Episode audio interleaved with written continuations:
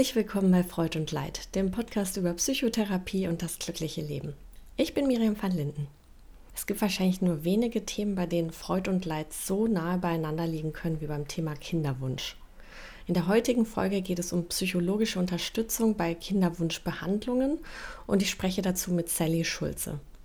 Sie ist Kinderwunschpsychologin und Gründerin von Mental Stark, einem Programm mit Online-Gruppen und einer Mediathek mit sämtlichen Materialien zur psychologischen Unterstützung während der Kinderwunschzeit.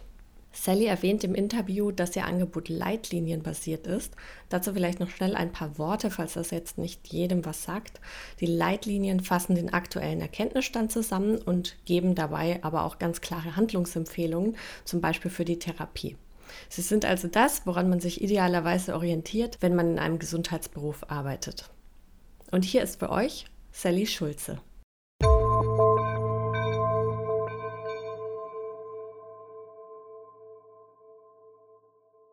Sally, vielen Dank, dass du heute hier im Podcast bist. Ja, vielen Dank für die Einladung, Miriam. Wir sprechen ja heute über psychologische Unterstützung bei Kinderwunschbehandlung. Lass uns doch als erstes mal ein Licht auf die Situation werfen, in der sich die Frauen bzw. die Paare da befinden. Beginnen wir mal mit einer Art Timeline. Ab dem Zeitpunkt der Entscheidung, nun schwanger werden zu wollen.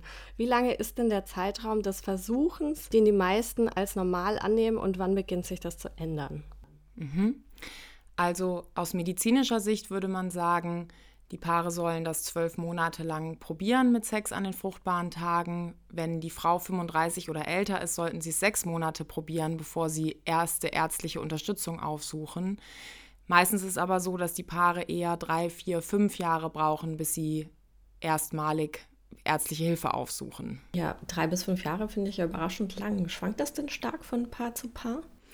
Also ähm, das ist sehr unterschiedlich und das hat damit zu tun, dass wir ja so in unserer Sexualerziehung so mitbekommen, viel so Achtung, man ist direkt schwanger oder ähm, ja, dass da einfach Missverständnisse vorherrschen. Und es kommt natürlich auch darauf an, mit welcher Genauigkeit die Paare jetzt Sex nach Kalender ähm, stattfinden lassen oder wie die auch vorher verhütet haben und so weiter. Und natürlich also die, die Spannbreite ist da sehr groß und es gibt aber auch viele Menschen, für die ist die Kinderwunschzeit schon ab dem ersten Monat eine Zerreißprobe. Also schon der erste Zyklus mit äh, Sex an fruchtbaren Tagen mit dem Wunsch, schwanger zu werden, kann psychisch schon sehr belastend sein. Und da möchte ich unbedingt ähm, das Signal an alle Hörerinnen und Hörer senden, dass da alles normal ist und man halt schauen muss, wie es einem geht und was man so empfindet. Aber wichtig ist auf jeden Fall, dass man nach zwölf Monaten, wenn keine Schwangerschaft eingetreten ist, ärztliche Hilfe aufsucht, weil es dann eben wahrscheinlich ist, dass man zu der Gruppe derjenigen gehört, die es ohne medizinische Hilfe nicht schaffen. Das heißt nicht, man braucht unbedingt eine künstliche Befruchtung, aber da muss halt geschaut werden, ist das Spermiogramm gut genug, ne? kommt da auch eine Eizelle, weil wenn ein Eileiter verklebt ist, dann kann auch keine Eizelle bis runter in die Gebärmutter kommen. Mhm. Und die Kinderwunschbehandlung selbst, wie lange dauert die so in der Regel? Ja, also die Wahrscheinlichkeit einer Schwangerschaft führt ja dazu, dass wenn man schwanger geworden ist, ist ja logischerweise der Abbruch der Kinderwunschbehandlung. Das heißt, es gibt Menschen, für die dauert das nur einen Zyklus und dann gibt es aber auch welche, für die dauert es mehrere Jahre. Und es ist ein bisschen sinnvoller, das in Anzahl an Versuchen zu rechnen. Also nach vier oder fünf Versuchen sind so 70 bis 80 Prozent der Menschen, die eine Kinderwunschbehandlung aufgesucht haben, haben eine Schwangerschaft. Das heißt noch nicht, da ist ein Baby auf die Welt gekommen. Es gibt ja auch noch Fehlgeburten. Ähm, und dann ist aber die Frage, wie lange brauchen diese Paare für vier bis fünf Versuche?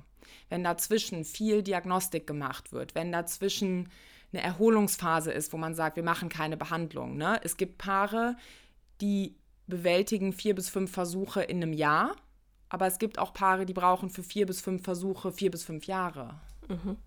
Ja. Und also während all dieser Jahre und all dieser Versuche ist ja das Thema Schwanger werden und Schwanger bleiben wirklich omnipräsent und ja sicher auch sehr belastend. Ähm, dann findet ja auch nebenher noch das Alltagsleben statt. Ja? Also Freunde, die andere, die übrige Familie, die Arbeit, der man nachkommen muss. Ich stelle mir das äh, super schwierig vor, da normal zu funktionieren während dieser Zeit. Wie stellt sich das denn dar? Ja, das ist super, dass du das ansprichst und du hast dann gesagt, äh, die Arbeit, wo ich hin muss oder so. Und es ist für die meisten zum Glück auch die Arbeit, wo ich hin will. Und das, was ganz oft passiert, ist, dass ganz viele Lebensbereiche auf Pause-Taste gedrückt werden, weil man natürlich erstmal hofft, und das gilt sowohl für die Menschen, die in der Kinderwunschzeit sind, ohne medizinische Kinderwunschbehandlung, die in Anführungsstrichen nur durch Sex zu Hause versuchen, schwanger zu werden die andere Lebensbereiche auf Pause drücken und dann zum Beispiel sagen, ich mache diese Geschäftsreise für den Kongress nicht, weil da sind meine fruchtbaren Tage und dann können wir schwanger werden. Und mit zunehmender Dauer der Kinderwunschzeit ist man als Mensch nur noch begrenzt in der Lage, andere Lebensbereiche auf dieser Pausetaste zu lassen, weil das wissen wir ja als Psychologinnen, es gibt Säulen der Lebenszufriedenheit. Und auch die Produktivität am Arbeitsplatz ist eine wichtige Säule der Lebenszufriedenheit und mich selbst wirksam zu fühlen und was zu bewegen. Und ähm, viele Menschen fangen an, eine Beratung aufzusuchen, wenn sie eben bemerken, die Pausetaste in den anderen Lebensbereichen, die wird zur Belastung. Mhm. Wenn man es jetzt noch weiter aufdröseln würde, kann man dann sagen, was die Hauptbelastungen während dieser Zeit sind? Auf jeden Fall ist die Unsicherheit. Viele Menschen in der Kinderwunschzeit sagen zu mir, Sally, wenn du mir sagen würdest, ich muss 13 Versuche machen und dann habe ich ein Baby, dann würde ich die Zähne zusammenbeißen. Aber ich weiß ja nicht, ob ich am Ende zu denjenigen gehöre, die aus der Kinderwunschzeit ohne Baby rausgehen. Mhm. Das ist wirklich mit Abstand. Wir haben auch ja eine Studie dazu gemacht, wo wir unser Online-Programm getestet haben. Da haben wir Tiefeninterviews gemacht mit vielen Nutzerinnen und Nutzern, als wir das Angebot entwickelt haben. Und mit Abstand haben die gesagt, die Ungewissheit. Ja. Wie wird denn die Umgebung wahrgenommen? Also ich könnte mir auch vorstellen, dass so ein, so ein Eindruck bei allen anderen klappt. Jeder schiebt einen Kinderwagen vor sich her, auch sehr belastend wahrgenommen wird. Ja, klar. Also das wissen wir ja, dass in dem Moment, in dem Moment, wo eine Fokussierung auf ein eigenes Lebensthema äh, da ist, sieht man das plötzlich einfach überall. Und der Blick der Menschen in der Kinderwunschzeit auf die Umwelt ist eben häufig bei allen klappt's. Und das Umfeld auf die Menschen mit Kinderwunsch, da ist, glaube ich, das dominierende Gefühl Verunsicherung, weil mhm. die Leute nicht wissen, soll ich fragen oder soll ich nicht fragen? Soll ich so tun, als wäre nichts oder soll ich die Unsicherheit ansprechen? Soll ich erzählen, dass jetzt die Cousine schwanger ist oder nicht? Und da ist Verunsicherung das dominierende Gefühl. Was würdest du denn denen empfehlen? Unbedingt nach der Bedienungsanleitung fragen. Also wenn ich jetzt eine Kollegin habe, wo ich irgendwie schon ahne, ah, die hat ein Problem mit dem Thema, dann zu sagen, darf ich dich was dazu fragen oder ist es dir lieber, wenn ich das nicht mache? Und so ein bisschen anzufangen zu verstehen, was hilft der Person, weil manchmal kann es hilfreich sein, über Probleme zu sprechen. Und manchmal kann es aber auch hilfreich sein, Lebensbereiche zu haben, wie zum Beispiel den Arbeitsplatz, wo ich das Thema mal weg nicht habe und wo ich die ganz normale Sally bin, die Sachen schafft und mhm. nicht die Problem-Sally. Und wie nimmt sich das Paar denn selbst wahr oder sich gegenseitig vielleicht auch? Also sind da dann so Gedanken, ja, das Normalste der Welt funktioniert jetzt gerade bei uns nicht. Ja, Ratlosigkeit, Schuldempfinden und es ist eben kulturell geprägt, dass das Schuldempfinden in der Regel bei den Frauen viel früher vorhanden ist als bei Männern, weil wir einfach viele lange tradierte kulturelle Rollenbilder haben, dass Schwangerwerden Frauenthema ist und medizinisch wissen wir aber, dass in, in einem Drittel der Fälle liegt die Ursache beim Mann, in einem Drittel liegt sie bei der Frau und das zweite Drittel teilt sich auf in beide bringen ein bisschen was mit und tatsächlich auch ungeklärte Ursachen, wo man gar nicht herausfinden kann, woran es denn nun liegt. Aber in der geschichtlichen Wahrnehmung der Frau, oder kann man auch in der Bibel schon gucken, sind die Frauen immer schuld. Ja, was für weitere typische Gedanken kommen denn vielleicht auch auf bei den Paaren? Also was ganz häufig passiert, ist, dass eine Sprachlosigkeit auftritt und dass die Paare, dass die Kommunikation irgendwie veräppt. Und das ist was ganz Befremdliches, wenn ich zum Beispiel eine Situation habe, wo ich vielleicht vorher eine super befriedigende Intimität und Sexualität mit meinem Partner gehabt habe und plötzlich habe ich ja die Situation, dass ich jetzt Sex haben soll. Und eigentlich haben wir ja beigebracht bekommen, Sex bitte nur haben, wenn beide Lust haben. Und plötzlich habe ich da diesen Kalender, der sagt, ihr müsst jetzt. Das, das ist ganz befremdlich und dann kann so eine Blockade zwischen die beiden kommen, weil man ja irgendwie auch das Gefühl hat, man tut dem anderen was an. Ne? Oder man tut sich was an oder was passiert da eigentlich und wer ist eigentlich hier der Täter und wer ist das Opfer und wenn dann, ne, Sexualität ist generell was, was eher doch schon eher nochmal schambehaftet ist, wenn das vielleicht dann vorher schon nicht das einfachste Thema war, dann wird es ziemlich schnell so ein, so ein, so ein Haufen unangenehmer Gefühle, die schwer anzusprechen sind.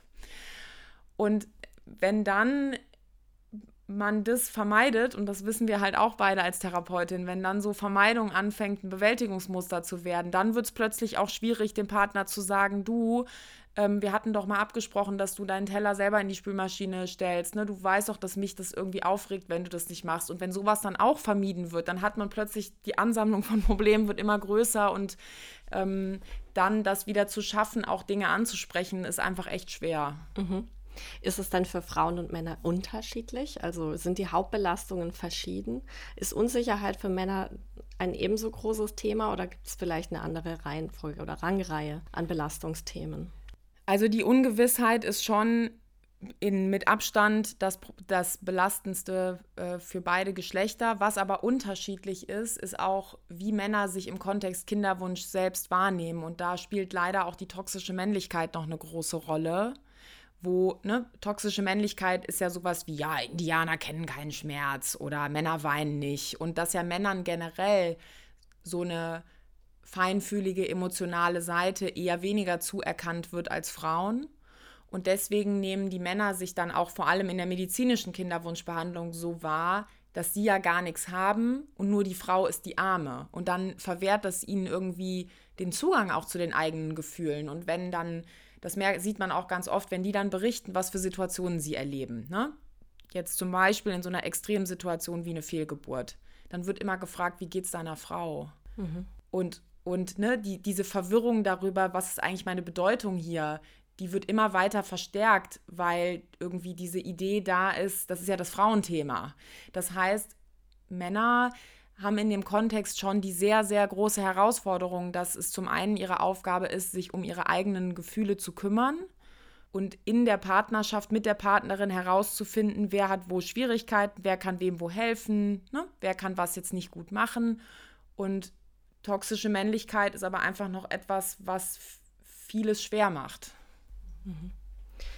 Ich hätte mir jetzt auch gedacht, dass ähm, für Männer es auch einfach schwierig ist, ihre Partnerin dann so leiden zu sehen. Also wenn es tatsächlich so ist, dass die Schuldfrage für die meisten Paare einfach mehr auf der Frauenseite liegt, letztlich, also gefühlsmäßig, wenn die meisten Frauen denken, ach, es liegt irgendwie an mir, dass bei den Männern dann wieder so in den Vordergrund rückt, ja, das äh, tut mir total leid, dass er jetzt diese schweren Jahre hat.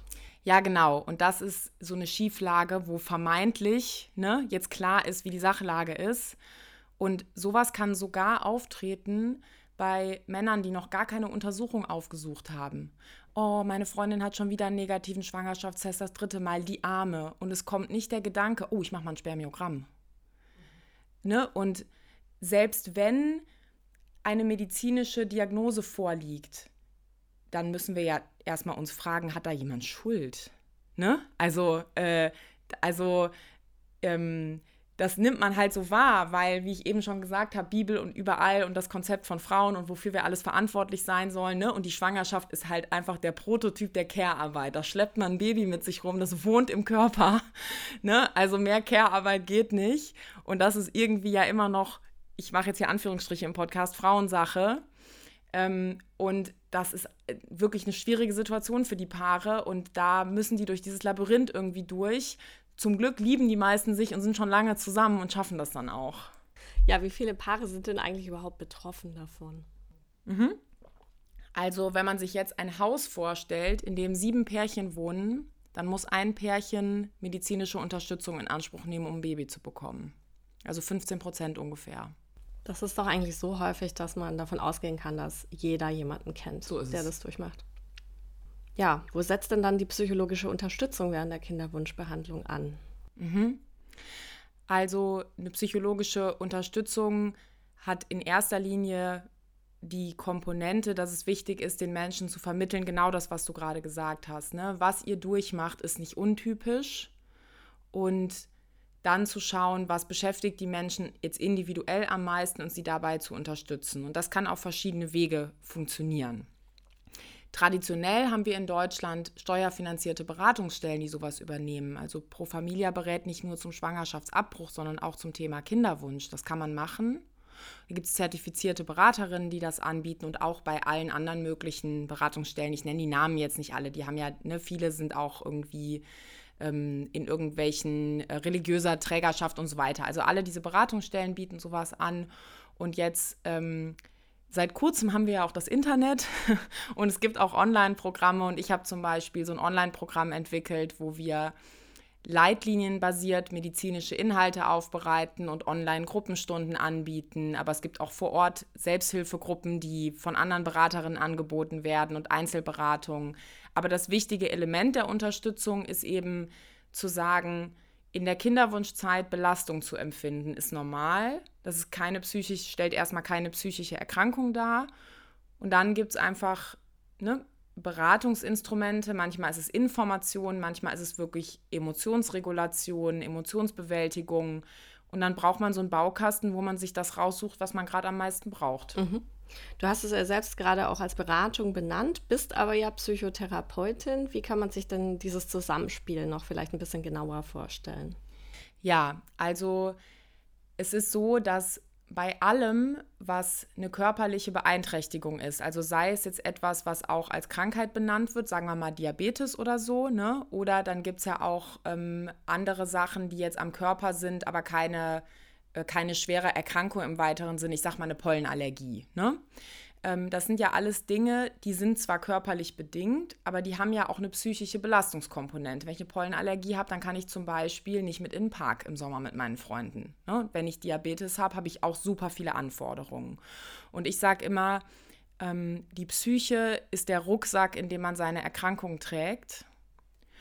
Und die psychotherapeutischen Techniken, die ich in meiner Ausbildung gelernt habe, die helfen den Menschen in diesen Situationen, auch wenn sie keine psychische Erkrankung haben. Mhm.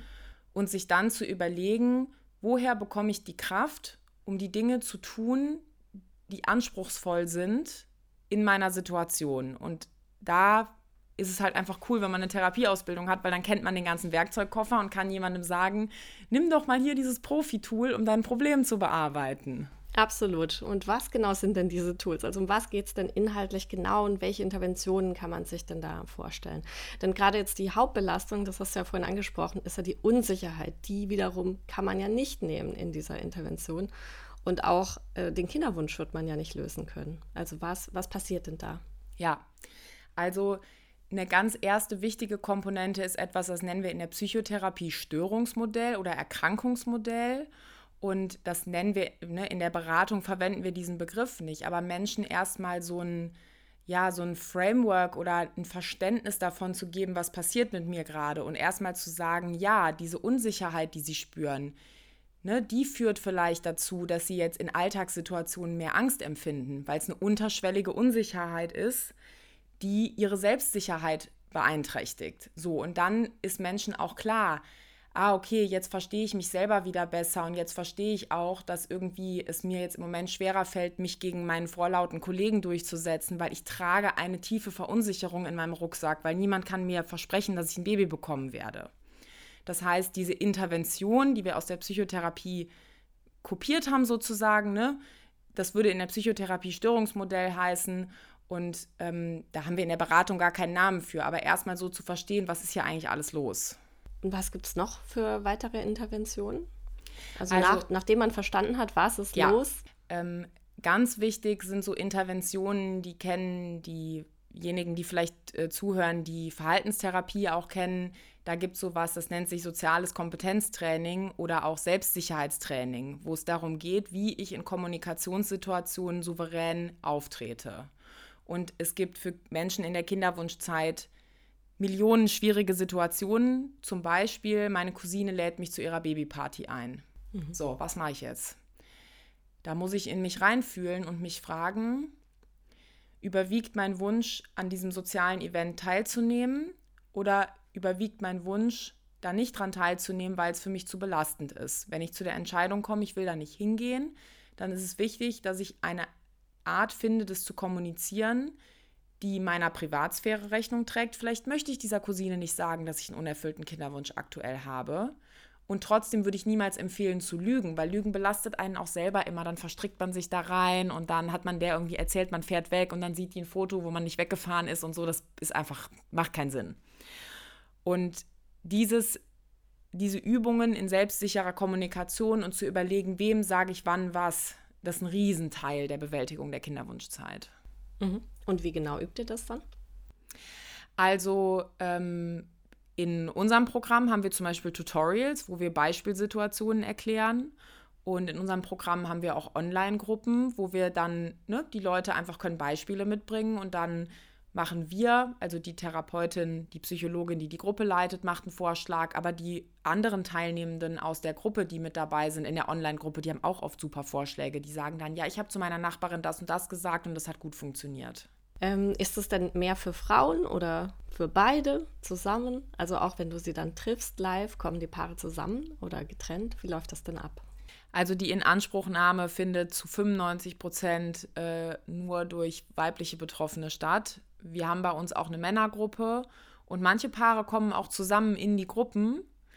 Ähm, und natürlich ist es manchmal auch äh, sinnvoll, eine Paarberatung in Anspruch zu nehmen, weil ich habe das vorhin angesprochen, dass so ein Verstummen passieren kann und die Leute das nicht mehr schaffen, ihre Dinge auch anzusprechen oder dass das passiert, was du skizziert hattest, nämlich der eine geht in so eine Helferrolle und der andere geht in so eine Kind- oder Opferrolle.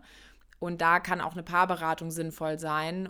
Und bei dem Angebot, was wir haben, das ist ja so ein bisschen wie ein Lego-Baukasten mit ganz vielen verschiedenen Bausteinen.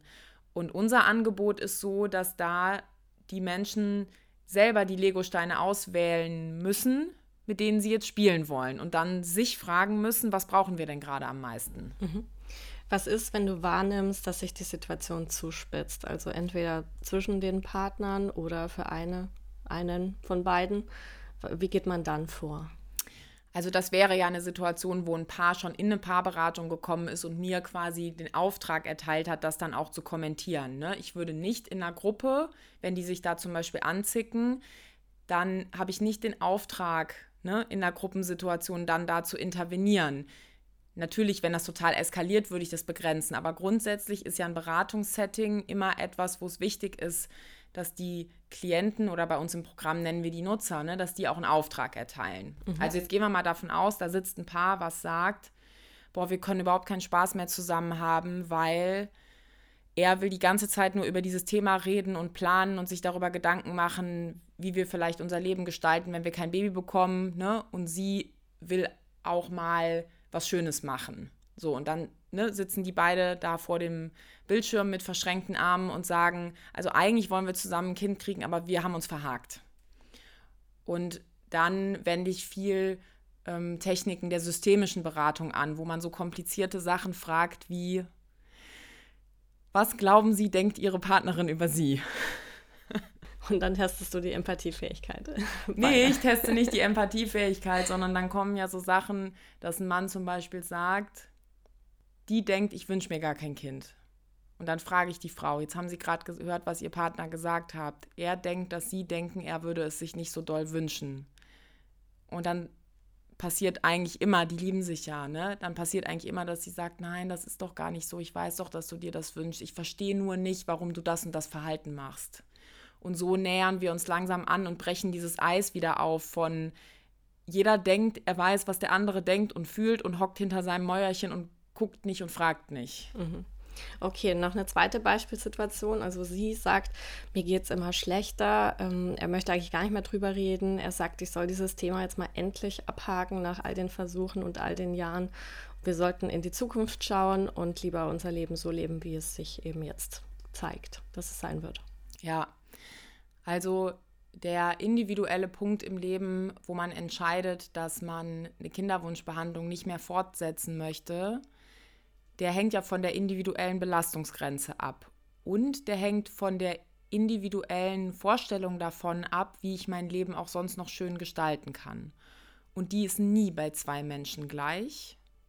Und das ist schwierig. Da ist es dann wichtig, dass diese Paare einen echten Kompromiss schließen. Und ein echter Kompromiss ist etwas, wo man sich nicht in der Mitte treffen kann. Man kann nicht noch einen halben Versuch machen, und dann ist wichtig, dass die Paare schauen, was braucht denn jeder von beiden um auf sich selber zurückzugucken und zu sagen, ich habe einen ernsthaften Versuch gemacht, das zu schaffen, ich habe das gut gemacht, ich habe eine vertretbare Menge an Ressourcen aufgewendet, um zu versuchen, ein Baby zu bekommen. Und jetzt kann ich meinen Frieden damit schließen, dass es nicht geklappt hat.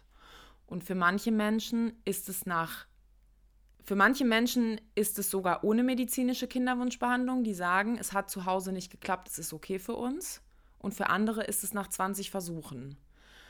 Und das ist eine große Herausforderung, wenn ein Paar dann merkt, aha, einer ist an dem Punkt, wo er sagt, ich möchte nicht mehr. Und einer ist an dem Punkt, wo er sagt, ich möchte noch. Ich bin noch nicht an dem Punkt, wo ich nach vorne gehen möchte. Ja. In der Regel ist aber der Wunsch, zusammen zu bleiben, größer und dann schaffen die das auch. In der normalen Psychotherapie finden, finden ja die Sitzungen einmal pro Woche statt. Und ähm, jetzt haben wir ja gesagt, das ist ja eben nicht die normale Psychotherapie, sondern setzt sich zusammen aus verschiedenen Bauteilen. In welcher Frequenz finden denn diese Teile statt? Ja, das ist eine super Frage. Und zwar diese Gruppenstunden, da kannst du dir das vorstellen bei uns wie ein Fitnessstudio. Da gibt es einen Plan mit zehn Stunden in der Woche und du kannst, wenn du willst, kannst du auch in alle zehn Kurse gehen. Ne? Das macht aber eigentlich keiner. Also die Leute kommen vielleicht, ähm, wenn sie eine ganz schwere Phase haben, vielleicht sogar in zwei Stunden in der Woche. Und wenn sie mal im Urlaub sind, kommen sie in gar keine. Oder wenn sie auch vielleicht einen Behandlungszyklus haben, wo sie sich selbst einfach stark genug fühlen, dass jetzt ohne so eine Unterstützung, dann gucken sie sich vielleicht in dem Monat nur ein Tutorial an oder lesen einen Text. Und ähm, wir haben eben ein ganz hochfrequentes Angebot, was man besuchen kann. Und allein das Wissen, wenn ich eine Woche habe, wo es mir wirklich schlecht geht, dann kann ich viel Unterstützung in Anspruch nehmen. Das ist unheimlich hilfreich zu wissen, wenn ich, wenn ich eine Tiefphase habe, dann kann ich viel nutzen und wenn ich eine Hochphase habe, dann muss ich mich auch nicht abmelden. Mhm. Wie viele Teile in diesem Fitnessstudio sind denn live? Also Gruppen, die sich dann in dem Moment wirklich sehen und virtuell treffen oder auch persönliche Gespräche mit dir?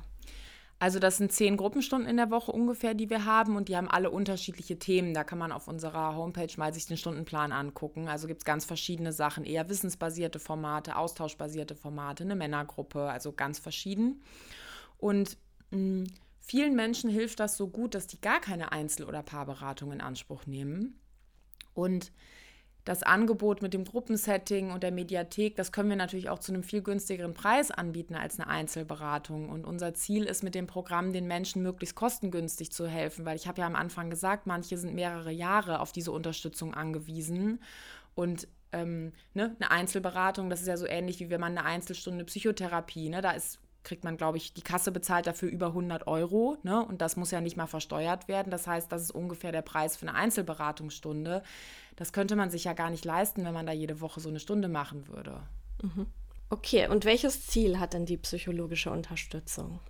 Ja, vielen Dank, dass du diese Frage stellst. Die hat nämlich nicht das Ziel, dass man durchhält, bis man ein Baby hat, sondern die hat das Ziel, dass man selbstbestimmt die Kinderwunschzeit durchleben kann und nicht zum Beispiel aus Erschöpfung keine Behandlung mehr in Anspruch nimmt, sondern so lange Behandlung macht, wie man möchte oder so lange zu Hause versucht, wie man möchte und dann aufhört und sich anders orientiert, wenn man nicht mehr möchte. Und wir haben auch eine Gruppe, die heißt äh, Lebensperspektiven. Jetzt im Anschluss an unseren Podcast werde ich die leiten.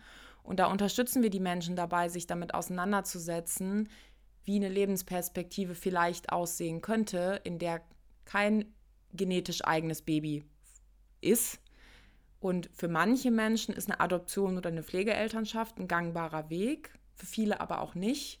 Und sich da überhaupt erstmal dran zu trauen, sich damit auseinanderzusetzen, das kommt auch für die meisten Menschen nicht am Ende der Kinderwunschzeit, sondern viele haben ja am Anfang schon verstanden, wenn wir jetzt eine medizinische Kinderwunschbehandlung brauchen, dann könnten wir vielleicht am Ende auch zu denen gehören, bei denen es nicht klappt. Und das ist ein ganz wichtiges Angebot, da mal zu helfen, sich zu trauen, diese Kiste aufzumachen. Mhm.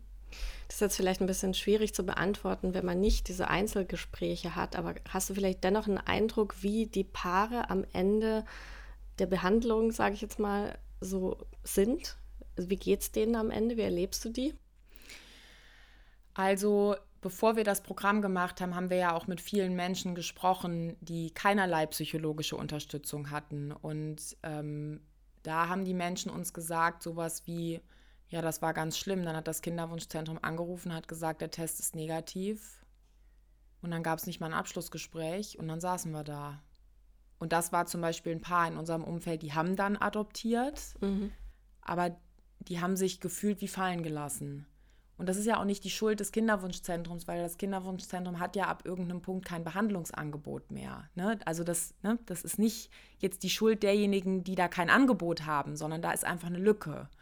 Und das, was wir bei uns sehen, ist, dass die Paare eben sehr früh auch diese Lebensperspektivengruppe in Anspruch nehmen und dann auch gestärkt zum Beispiel sagen, so, das ist jetzt unser letzter Versuch und danach machen wir erstmal keine Behandlung mehr und machen mal ein paar Monate lang, treffen wir gar keine lebensverändernden Entscheidungen. Wir ziehen nicht um, wir kaufen kein Haus, wir verkaufen kein Haus, wir kündigen nicht unsere Jobs, wir machen einfach mal normalo und versuchen erstmal zu fühlen, wie wir uns fühlen.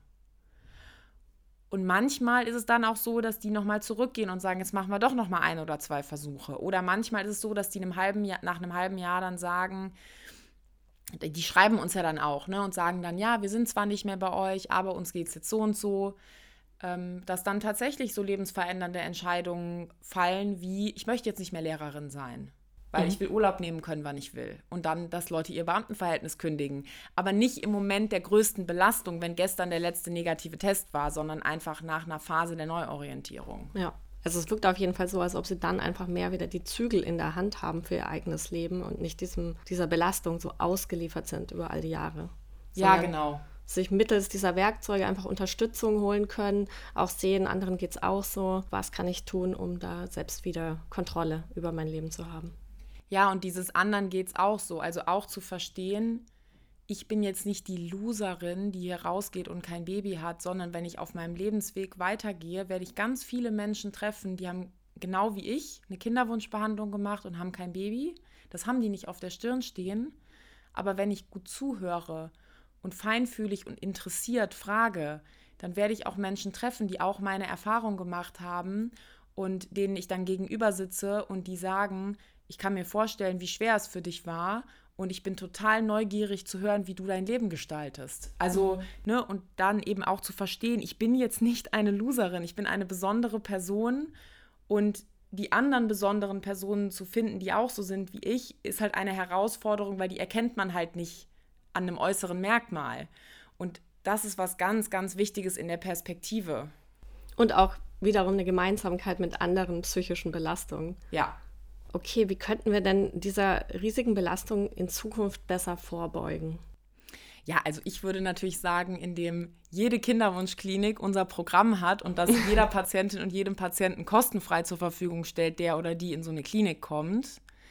Ähm, das ist, was ich mir wünschen würde. Oder auch, dass äh, jede Krankenkasse das Programm übernimmt und dass man einfach ab der Kinderwunschzeit diese ähm, Unterstützung in Anspruch nehmen kann oder allein schon sich bei uns zu informieren. Ne? Unsere Mediathek ist leitlinienbasiert.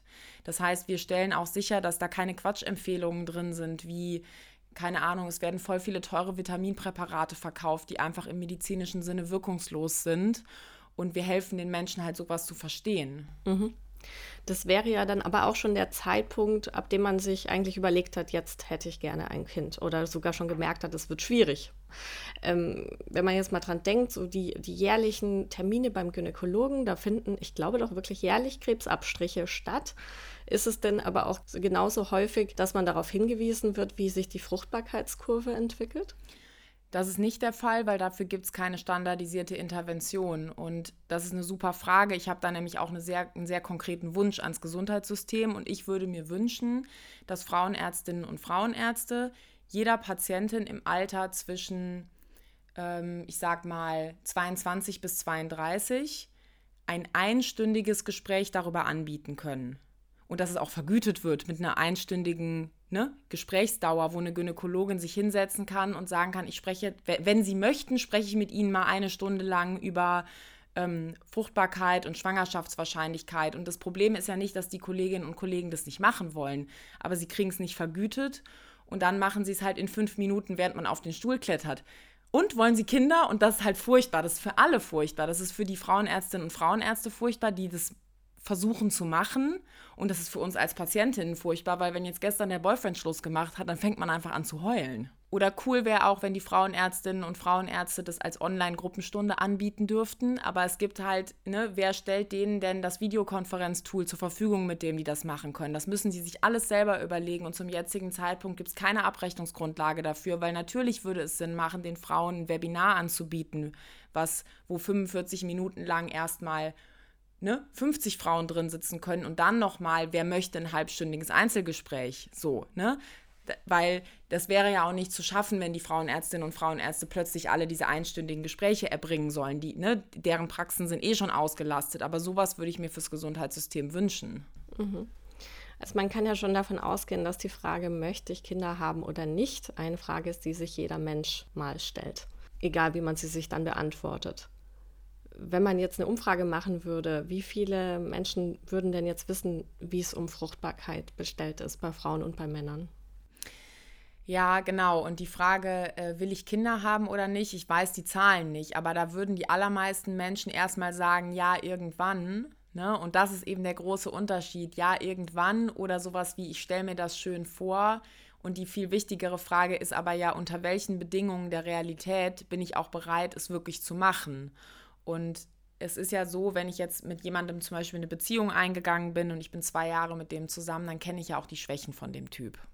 Und dann muss ich mir ja die Frage stellen, möchte ich jetzt mit dieser unperfekten Person ein Kind bekommen? Oder möchte ich mit mir selber als unperfekte Person ein Kind bekommen? Ähm, oder möchte ich unter den unperfekten Bedingungen meiner noch nicht abgeschlossenen Ausbildung, Karriere, was weiß ich, ne? Und diese ganz konkreten Fragen sind viel schwieriger. Und dafür ist eben ganz wichtig, dass alle verstehen, dass die natürliche Fruchtbarkeit bei Frauen eben ab dem Alter von 35 schon signifikant abnimmt. Und die Herausforderung, die wir haben, ist, dass viele in unserem Alter, ich bin 36, viele sehen auch einfach noch aus wie 25. Und man sieht einfach dieses Alter nicht, man spürt es auch nicht. Ja, das kann man nur über Wissen bewältigen. Wäre es dann eine Möglichkeit oder wie, wie siehst du das? Wäre es idealerweise so, dass man einfach schon viel standardmäßiger Eizellen einfriert? Ja, das ist eine also super Frage. Kostenfrage natürlich jetzt mal beiseite geschoben. Ja. Also, was viele nicht wissen, ist, dass wir in Deutschland die Maßgabe haben, das ist keine bindende Richtlinie, aber die Ärzteschaft hat sich sozusagen selber so eine Orientierungsregel gegeben, dass man die Eizellen auch nur bis zum Alter von 45 Jahren der Frau wieder zurückgibt. Also was man sich klar machen muss, ne, ist, ich verlängere vielleicht, vielleicht verlängere ich damit meinen Entscheidungszeitraum von 35 bis 45. Aber wenn mich jetzt zum Beispiel die Unperfektheit meines Boyfriends gehindert hat, mit ihm ein Kind zu bekommen, ist die Frage, ob der Boyfriend halt, den ich dann habe mit 43, ob der dann perfekter ist. Ne? Also ja, es gibt etwas mehr Spielraum. Und was ich wichtiger finden würde, als jetzt direkt Eizellen einzufrieren, ist zum Beispiel zu sagen, dass man ebenso wie man dieses einstündige Gespräch machen kann im Alter von 22 bis 32, dass auch standardmäßig die Eizellverfügbarkeit bestimmt wird.